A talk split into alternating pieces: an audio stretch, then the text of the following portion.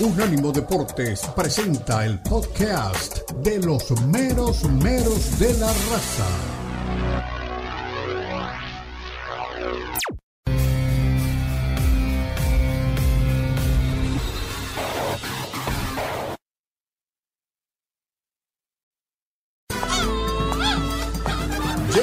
Los meros meros de la raza. El poeta Leo Vega, Omar Orlando Salazar y Lalo Leal nos brindarán una perspectiva suspicaz sobre los últimos acontecimientos en la Liga MX, las principales ligas de Europa, América Latina y la MLS, porque son los meros meros de la raza en Unánimo Deportes.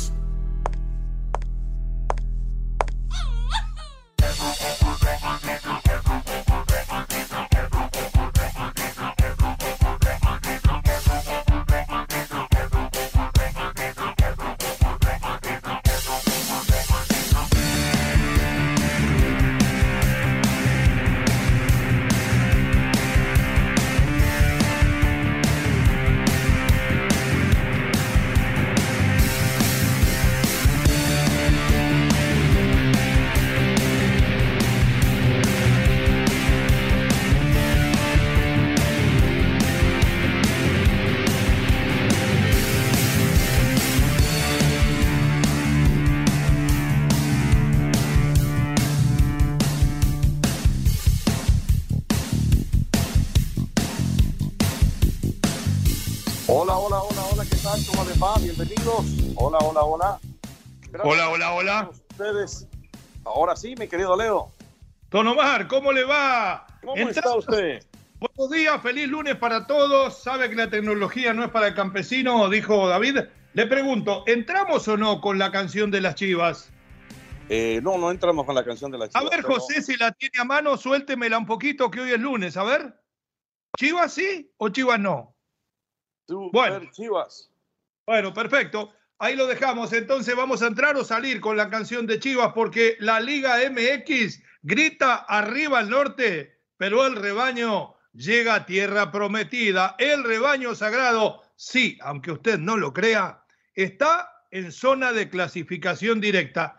¿Cómo lo hacen? Vamos a escuchar a Paunovic para que nos lo cuente.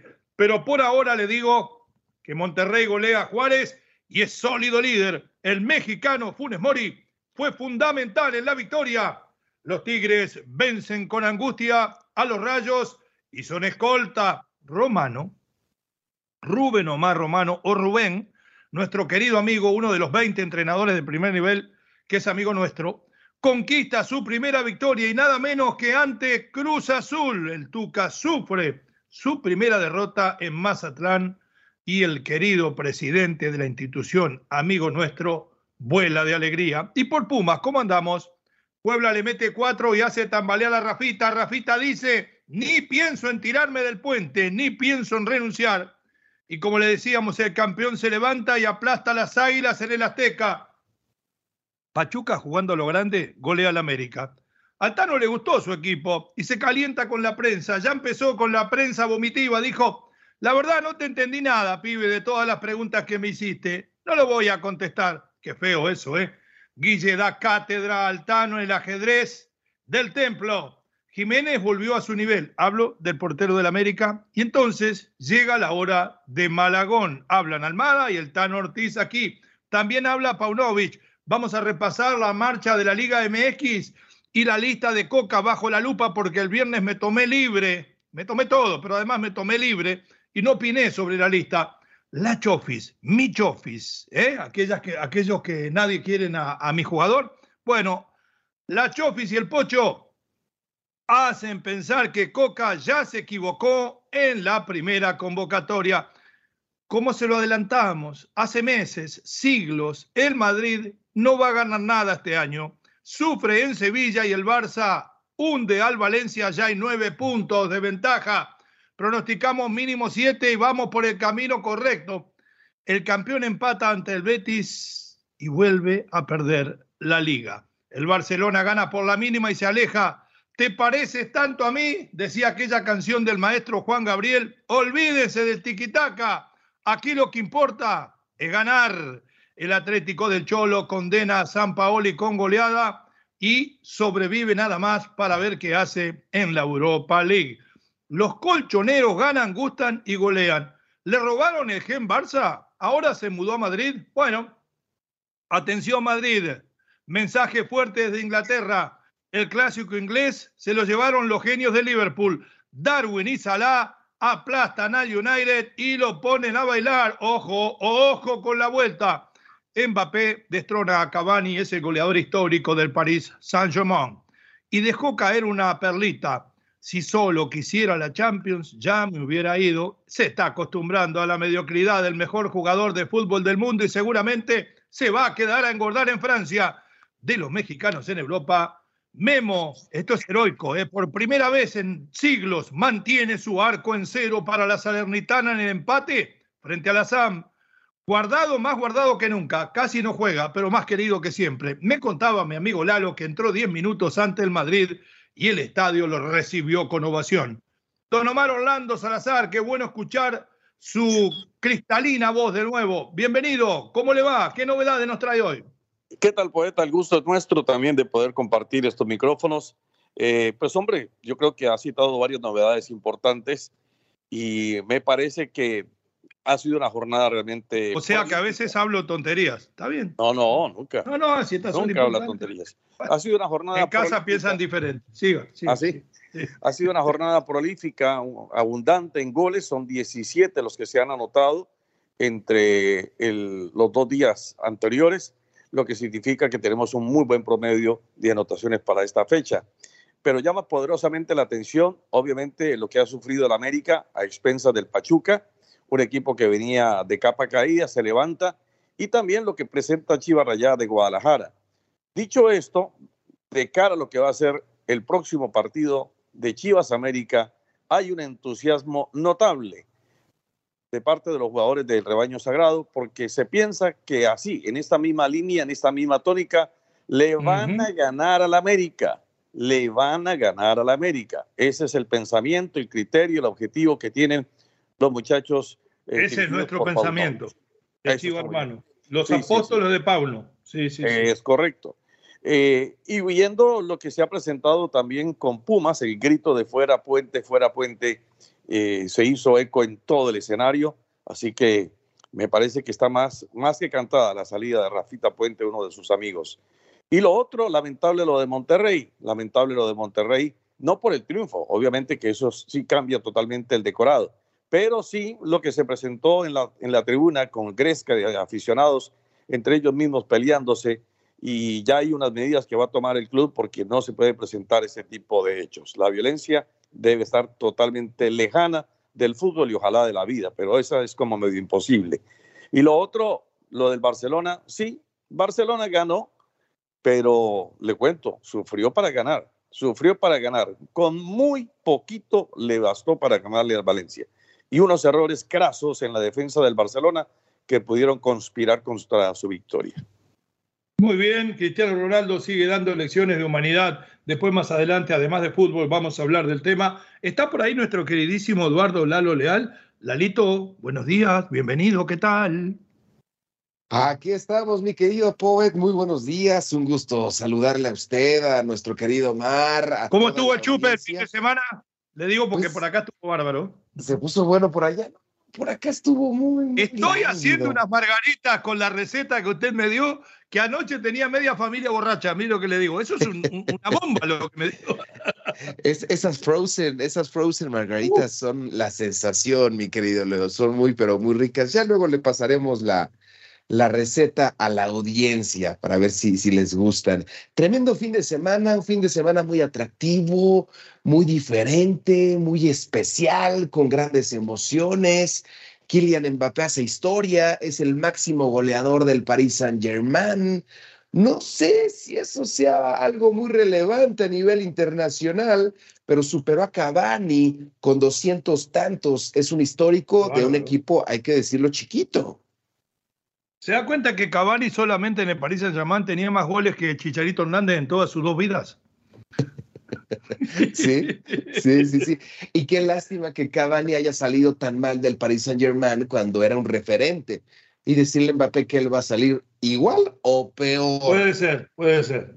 Puede ser. Me gusta. Usted sabe cómo es la directiva del PLC, ¿eh? No es fácil. Sí, es como la directiva de, de, los Redskins o de los acereros de Pittsburgh. Siempre salen peleados, siempre hay, hay discusión, o como de Red Bull, siempre hay problemas ahí en, en esos lugares donde hay tanto dinero, siempre, siempre hay problemas. Dedicado a Diego Coca, me gustó lo que mencionaste, el Pocho Guzmán igual a la marca de este jugador llamado Alexis Vega, el cual tuvo cinco goles en el clausura 2022. Ahora el Pocho, en lo que va del torneo, tiene cinco goles en el clausura 2023. Y no me gustó por qué no le llamaron. Fue lo único que no me gustó, porque también su jugador, Roberto de la Rosa, convocado a la selección mexicana, criticado por la prensa, criticado por la afición, respondió con gol y asistencia ante la América. Le funcionó eso. Pero lo del Pocho es ridículo. ¿Cómo no le llamas al mejor mexicano del momento, junto con Jiménez, junto con Orbelín, junto con Chofi?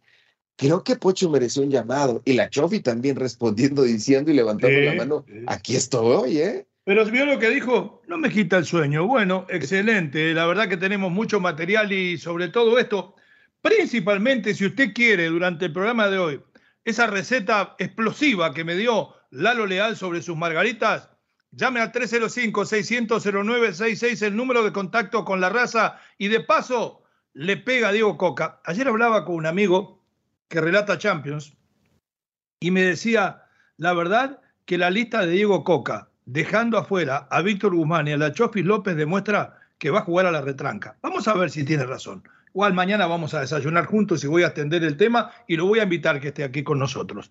¿Qué otra cosa puede ser todo esto? Los meros meros de la raza, lunes 6 de marzo, Unánimo Deportes en todas sus plataformas y en Europa resuena Catrino TV. Ya regresamos.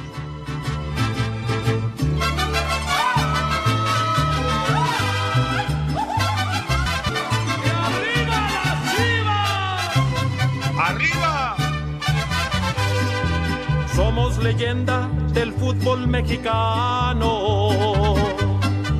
En todo México siempre hay un chiva hermano. Síguenos en Facebook, Unánimo Deportes. Las chivas salen como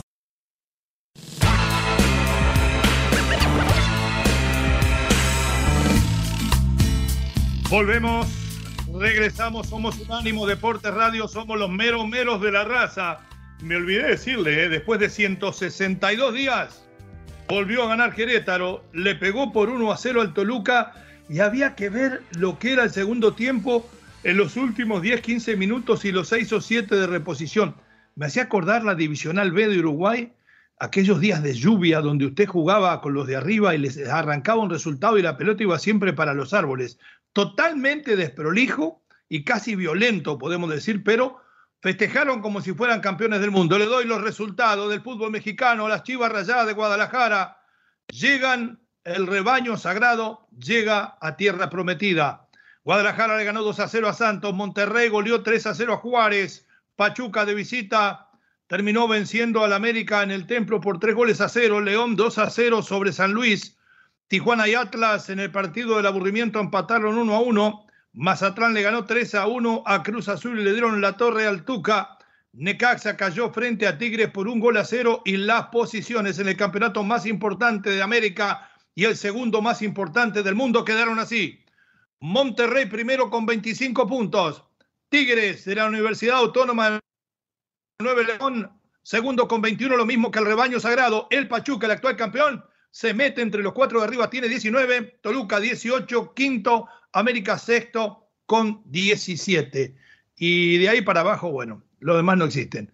Vamos a tocar el tema de Monterrey. Un Monterrey que por momentos no luce, pero que es muy efectivo. Un equipo muy práctico que liquida y pega cuando tiene que pegar. Y tuvo a Funes Mori no solamente anotando el tercer gol frente al disminuido Juárez, sino que además por momentos pivoteó, jugó para Berterame, para Aguirre, que ni la tocaron. Los otros dos goles fueron de defensa.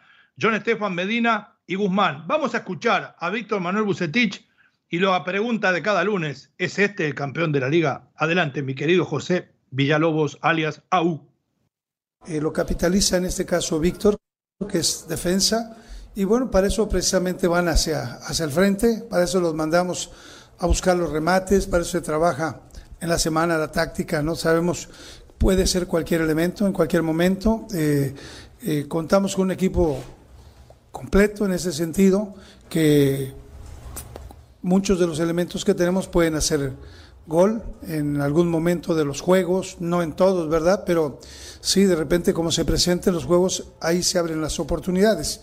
Afortunadamente seguimos eh, cerrando el espacio en la parte de atrás, un cero que también nos da más fortaleza eh, y reconforta ¿no? por el trabajo y el sector eh, defensivo, pero creo que hoy mejoramos sobre todo en la segunda parte, supimos mm, manejar y maniatar en, en, la última parte del, juego a, al equipo de Juárez y, y, bueno, creo que tranquilos y contentos ¿no? por el buen partido que se realizó. Bien, hasta. Continuamos.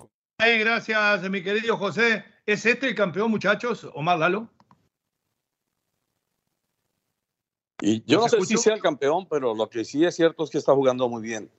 Y podríamos decir que aquella frase acuñada al técnico el Rey Midas, creo que está siendo una vez más válida, porque Víctor Manuel Bocetich ha sabido componer, arreglar este equipo. Me parece que es de los más importantes que tiene en materia de nómina, todos con una muy buena calificación.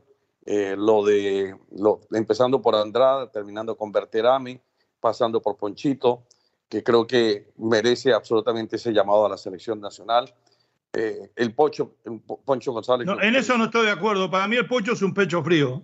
Eh, lo que pasa es que nos hemos acostumbrado a verlo de esa manera, pero sí ha crecido. Yo lo veo con mucho más liderazgo, con mucho más compenetrado en el partido. Y eso, y eso es muy importante. Pide, asume liderazgo, pide la pelota.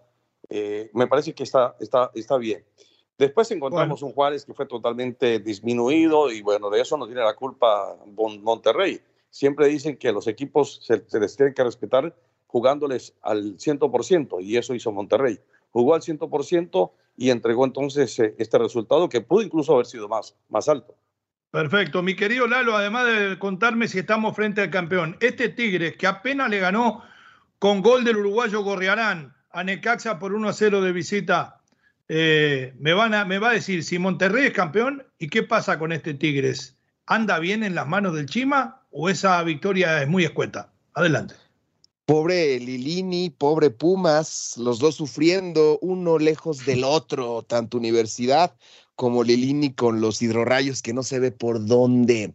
Y respondiendo a la muy bonita pregunta que haces acerca de los rayados, creo que es momento de responder esas preguntas, momento de decir si Monterrey va para campeón o es uno de los favoritos.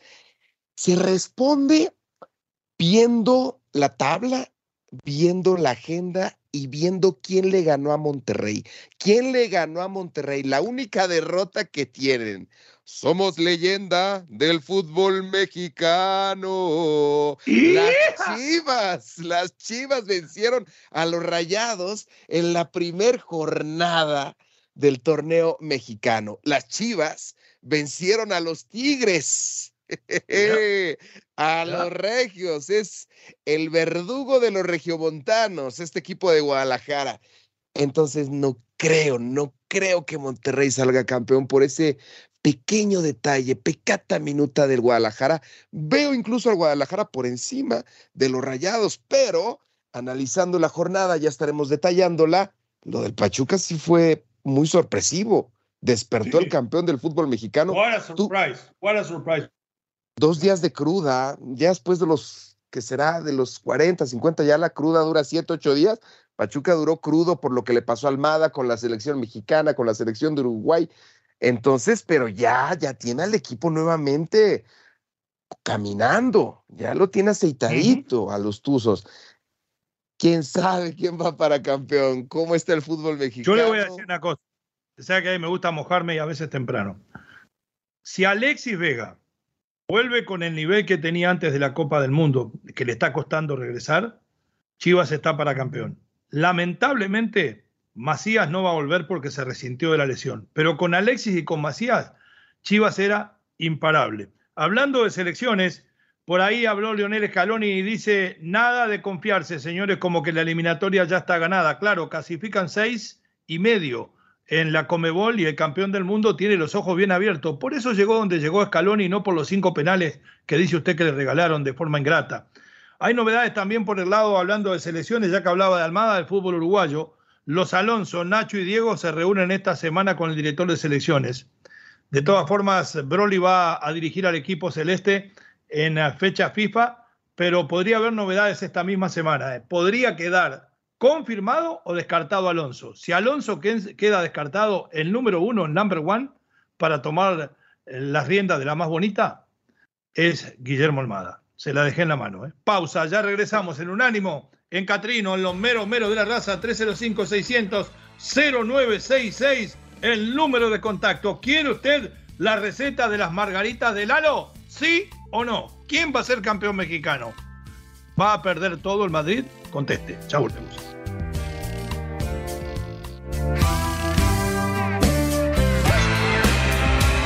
Un abrazo de corazón a todos.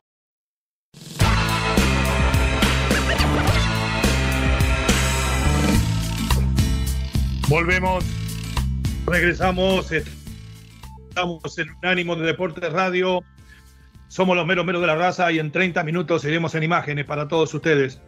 Seguimos hablando como corresponde del bendito fútbol mexicano, donde realmente, no la sorpresa, pero el golpe de autoridad en la mesa lo dio el Pachuca. Pero han pasado otras cosas. Se había ido el potro Raúl Gutiérrez o lo habían ido de Cruz Azul llevaba entre los que estuvo sentado en la tribuna, que fue un partido y dos más, tres partidos ganados, creo el Tuca o algo así. Si me equivoco, mis compañeros me corrigen. Y terminó perdiendo frente al rival que todos menos esperábamos, frente a Mazatlán. Un Mazatlán que obtiene el primer triunfo de la temporada. Y ya empieza la gente por ahí, ¿no? Es que el Tuca es eh, ratonero, es que el Tuca si no le llena el equipo de figuras no sabe salir campeón. Bueno, uno de los equipos que está acostumbrado, que está eh, obligado a llenarse de figuras es la máquina cementera, porque por ahí hay algunos, como mi sobrino, que dicen que es grande. Entonces, si es grande, tiene que reforzar mejor. Creo que en ataque nada más tiene Antuna, eh, realmente de peso, porque después hay muy poco más. El caso de Carneiro, una llena, otra vacía. En este partido ni siquiera fue de la partida en, ataque. Creo que hay que traer hombres que tengan otra capacidad para definir. Se fue nada más ni nada menos que el Chaquito Jiménez, que era el que le daba la cuota de gol y que lo ayudó a salir campeón. Entonces, hay que invertir, señores. No es solamente decir, bueno, con esto alcanza. No, no alcanza. Y lo de Charlie Rodríguez, yo sé que tiene que estar en la lista de alguna manera o de forma obligada por la trayectoria que tiene, pero cada vez juega menos. Vamos a escuchar primero al técnico perdedor y después al ganador el Tuca Ferretti ahora y más adelante voy a pedir a mi amigo Rubén Omar Romano, que estará con nosotros seguramente en cualquier momento para hablar de esta inesperada derrota de la máquina. Adelante, don José Villalobos. El, detalle que tuvimos es en táctica fija, donde nosotros recibimos los tres goles. Yo creo que ahí marcó toda la diferencia. ¿Qué tal, profesor? Perdón, eh, por acá Omar Villarreal de TV Azteca, preguntarle a qué se debería o a qué se atribuye el cambio de, actitud que tuvo de pronto el equipo en el segundo tiempo cuando prácticamente no hubo oportunidades de gol, a diferencia del primero donde fueron dominadores la mayoría de, la, de la mitad. Tal vez por un poco de mucha actitud, pero a lo mejor con un poquito o poca inteligencia, mucho corazón, pero poca lucidez. Yo creo que son cosas normales.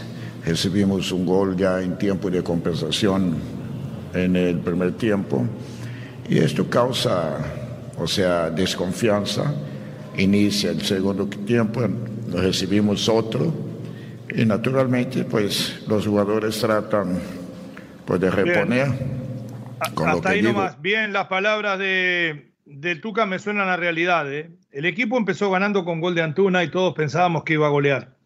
Y de repente como que puso el freno de mano. No digo el técnico, el equipo mismo pensando de que con esto alcanzaba para irse al descanso y después liquidar en el segundo. Cuando se cerraba la puerta en el anochecer del primer tiempo, Néstor Vidrio los vacuna y eso cayó como un balde de agua fría. A pocos minutos de reiniciar, creo que iban seis o siete minutos, Meraz pone el 2 a 1 y ahí, anestesiado del todo Cruz Azul, no encontró por ningún lado y la verdad que Mazatlán empieza a mostrar, no solamente en el trabajo de táctica fija, la mano de Rubén Omar Romano, sino en el estilo de juego. Más vertical que lo hacían otros equipos, sí es cierto, más profundo, pero con buenos resultados. Se empieza a ver la mano de Romano y qué pasa con el Tuca, mi querido Omar Orlando. ¿Qué pasa con el Tuca? Que seguramente le va a costar un poquito. ¿Bailemos con el Tuca? Sí, le va a costar un poquito al Tuca ir amoldando a su estilo, a su amaño, lo que es este conjunto de la máquina cementera, que tiene todavía resabios, que tiene todavía algunos problemas de, de, de digamos, de parado dentro, del, campo. Eh, en principio, como dice el poeta, parecía que el equipo de Cruz Azul salía con todo a arrasar al Mazatlán pero después fue perdiendo celeridad, fue perdiendo de pronto exquisitez para el manejo del balón, no tuvo caminos acertados y el equipo del Mazatlán, al contrario, fue creciendo, fue creciendo y fue ganando confianza. Y yo creo que esa confianza se notó ya en los comienzos de la segunda mitad con mucha más firmeza y el equipo pasó de largo. Entonces, creo que la victoria del equipo de Mazatlán tiene un mérito enorme por lo que fue de menos a más y de menos a más fue creciendo y se vio, la, por ejemplo, la figura de Nicolás Benedetti, lo vi con algunas buenas pinceladas de jugadas, me parece que puede, puede tomar un poquito más de dimensión dentro, de la, dentro del equipo. Y, y Viconis, que se hace, como siempre, una figura indiscutible de equipo. Sí, sí, sí. Y bueno, lo de Benedetti parece demostrar que jugó para equipo chico, ¿no? Escuchemos a Romano y después el análisis de Lalo Leal. Adelante, mi querido José. Muy importante por, por el rival y porque el equipo venía mostrando mejoría, pero eh, le faltaba completarla. Es decir, los momentos eran, tenían que ser mucho mayores para, para poder lograr un triunfo. Y creo que hoy se hizo, a partir del minuto 25 30 del primer tiempo, se hizo un gran partido. Rubén, ¿cómo estás por acá? Daniel Velasco de TUDN lo platicábamos el otro día, ¿no? A este equipo le faltaba ganar y, la pregunta aquí es si a partir de hoy, uno, es un parteaguas y dos, eh, es un cambio de chip, una nueva era para, para este Mazatlán. No, lo importante para mi punto de vista es que ya están entendiendo mucho más lo que, lo que buscamos. El equipo en ningún momento cuando fue en busca del partido se echó para atrás, siguió en busca de otro gol, siguió apretando, que es lo que queremos, y, también manejó la pelota desde atrás, es decir, tuvo la posesión, eh, no, no tiró pelotazos, eh, siempre buscó la pelota larga cuando encontrábamos el mano a mano, pero si no, buscamos jugar, y creo que eso eh, en definitiva le fue dando confianza al equipo y, creo que merecidamente ganamos, más allá de que, que sufrimos. 15 Hasta ahí, Rubén, minutos. Notable las palabras de Rubén Omar Romano. Tanto la de él como la del Tuca son bastante verídicas. ¿Se va al demonio el Cruz Azul con el Tuca y comienza a escalar Mazatlán con Romano o fue nada más que una noche de verano, como dice por ahí la canción? Da gusto, da gusto que al Mazatlán de Romano le vaya bien. Último de la tabla general, pese a esta victoria, se siguen manteniendo últimos. Lo de Cruz Azul simplemente da pena. Son una vergüenza. Citaba el Universal. Sirve de burla, ponía el esto. Poco duró el gusto, citaba el periódico Pásala o Pásalas. Yo creo que este equipo de Cruz Azul va a ser. qué periódico es? Pásala. Es un periódico como de, como de noticia amarilla. Hay que leer de todo, hay que leer de todo. Es un periódico como de noticia amarilla. Y Primera de la mañana, José, anótela, ¿eh? el periódico Pásalas pásalas. Y, la, y también este periódico dice, CR7 es un infiel, influencer dice que tuvo sexo con Cristiano. Así abre este periódico, una maravilla. Pero respondiendo al tema masculino o femenino, perdón? Em, femenino, femenino, femenino. Ah, no, está bien. Todo el mundo tiene derecho a ser feliz, como dice la canción, ¿no? Sí, termine, perdón. Después de esto, Este Cruz Azul, Leomar, no va para ningún lado. Creíamos que iba a haber un cambio. ¿Qué esperaba la gente? ¿A Jürgen Klopp? ¿A Tuchel? ¿Qué esperaba la gente? Tuca Ferretti, el entrenador más aburrido, ya se debió de haber retirado hace mucho. ¿Por qué lo llevas otra vez al Tuca? Le pagas una millonada, lo sientas en el banquillo, cuando sabes que siempre va a ser lo mismo. ¿Por qué esta vez será diferente? ¿Por qué Diego Coca va a ser diferente con la selección que con el Atlas? 1-0, me defiendo y se acabó. Así es el Tuca Ferretti también. No esperemos grandes cambios si no hacemos grandes cambios. Ferretti va a llevar a la ruina a esta máquina cementera de Cruz Azul, a la ruina. Los periódicos no se equivocan, ni el Pásalas, no se equivocan. Este equipo va a terminar en el fango, en el pozo. El único, el único que fue capaz de sacarlos de ese pozo es un técnico que hoy dirige a la selección de Perú. Ah, mire usted, Juan Reynoso, tiene razón. Y no lo querían, ¿eh? Bueno, le cuento. entre todos, entró entre todos los títulos que usted nombra, mi compañero de palco en la Copa del Mundo, Rodrigo Salinas Pliego, puso por ahí eh, un Twitter buenísimo. Eh, porque le preguntaban si estaba contento. No, que va, fue simplemente una más, una de las demás cruzazuleadas. Nos vamos a la pausa. Ya regresamos porque vuela el agua para el mate. Estamos a, a 20 minutos de subir a imágenes para que usted vea a Lalo con su sombrero francés, el nuevo que trae hoy que anda arriba de las dos lucas. Ya volvemos, 305-600-0966, el número de contacto con la raza. ¿Quiere usted la receta de las margaritas de Lalo? ¿Es cierto que el Madrid no va a ganar nada? ¿Es cierto que la Chivas va a ser campeón en México? Opine, ya volvemos.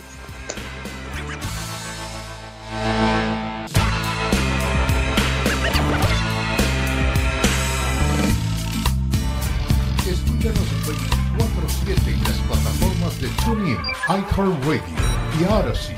A-U-D-A-C-Y. Odyssey.com.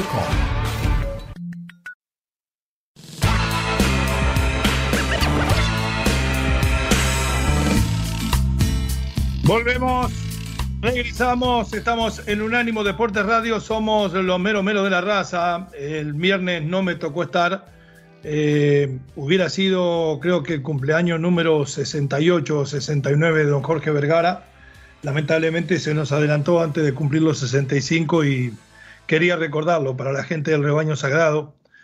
Ustedes saben que tuvimos la suerte a través de nuestro trabajo, de a poco, en cada diálogo, en visitas inclusive a su casa aquí en Miami, pero en encuentros después de esa visita reiteradamente en entablar, no digo una amistad, pero sí una linda relación de amistad futbolera, podemos decir, y descubrimos un ser humano increíble, lleno de humildad, por más que lo rodeara la fortuna económica y el éxito deportivo, siempre tuvo la mayor de las humildades y educación para recibirnos, aún en momentos difíciles. Un abrazo de gol hasta el cielo y jamás olvidaremos al gran Jorge Vergara.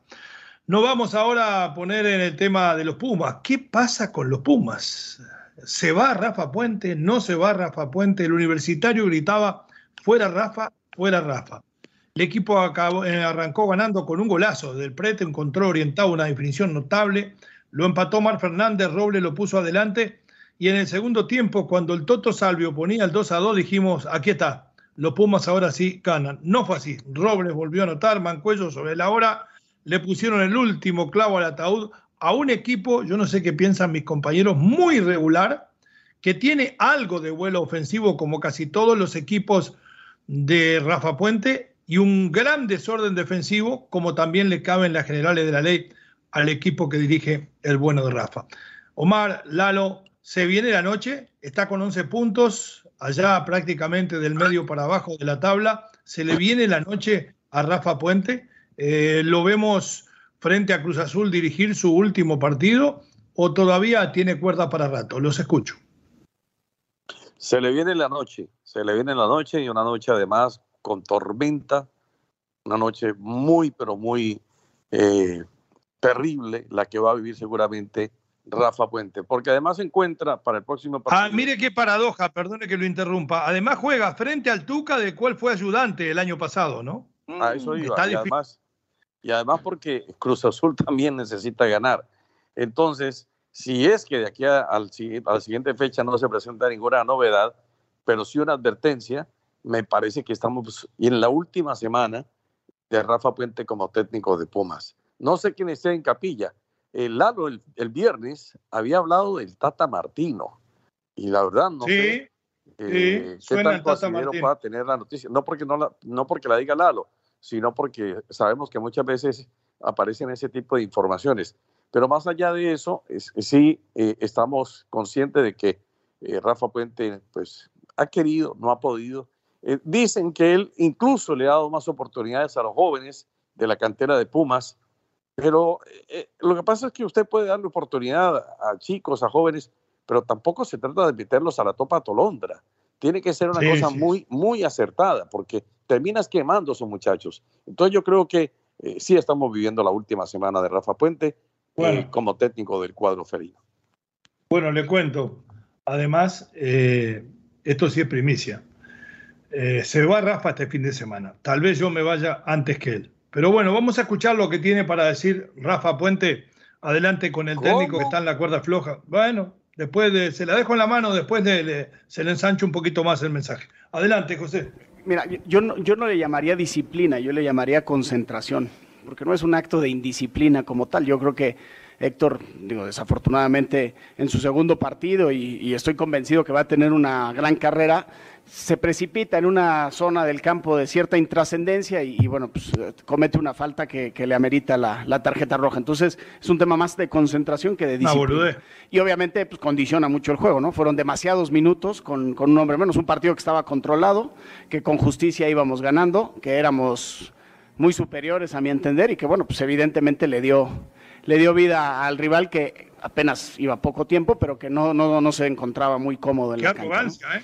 Eh, eso con respecto a la primera pregunta. Con respecto a la segunda pregunta, yo solamente me ocupo de, de trabajar, de estar a la altura de lo que representa eh, vestir esta camiseta, estar al frente de esta institución, y es simple y sencillamente de lo que en conjunto con todo mi cuerpo técnico y con todos los futbolistas nos estamos ocupando. De, de evidentemente tenemos que corregir muchas cosas porque hoy otra vez desatenciones puntuales nos cuestan caras en ambas áreas. ¿no?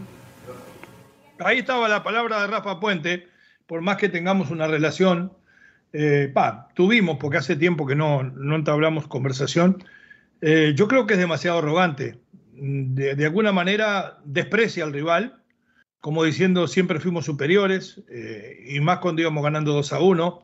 La de Ramírez, y a mí se me escapó, perdón, que pensé que tenía el micrófono cerrado, dije que era una boludez, y sí lo era, porque el lateral izquierdo viene a zona de la mitad de la cancha, a 40 metros del arco, a dar una patada descalificadora en la, a la altura de la tibia del peroné, donde se une con el tobillo del rival, para que vean que vimos el partido, porque si no piensan que tocamos de oído. Pero sinceramente le voy a decir, si usted mira la alineación de Pumas, y ya voy a ir con Lalo, tiene mejor equipo del medio hacia arriba de lo que tiene Cruz Azul. Esa dupla de Dineno, del Prete y el círculo futbolístico que forman con el Toto Salvio, tiene que alcanzar y sobrar para ganarle a los rivales como el Puebla. ¿Estoy en lo cierto o estoy equivocado como siempre, mi querido Leal? No, está en lo cierto. Tiene mejor equipo, mejor plantilla, tiene todo, tenía todo para vencer a Puebla. Dice, somos muy superiores. Se vio en el marcador, ¿eh? Y no creo que sea un marcador engañoso, no lo creo. La gente, los universitarios, como bien lo citas, ya piden fuera Rafa, fuera Rafa. Fue lo único que se escuchó. Y este hombre sale a dar pretextos, a dar excusas, en lugar de pedir disculpas. En CEU, perder ante el Puebla por goleada es muy vergonzoso, pero no la ¿Qué saca técnico? ¿Qué saca que se tenía que haber ido, se tenía que haber ido. ¿Por qué darle otra oportunidad contra Cruz Azul? ¿Por qué darle otra oportunidad? Se tenía que haber ido en este partido. ¿Por qué postergar lo inevi- inevitable?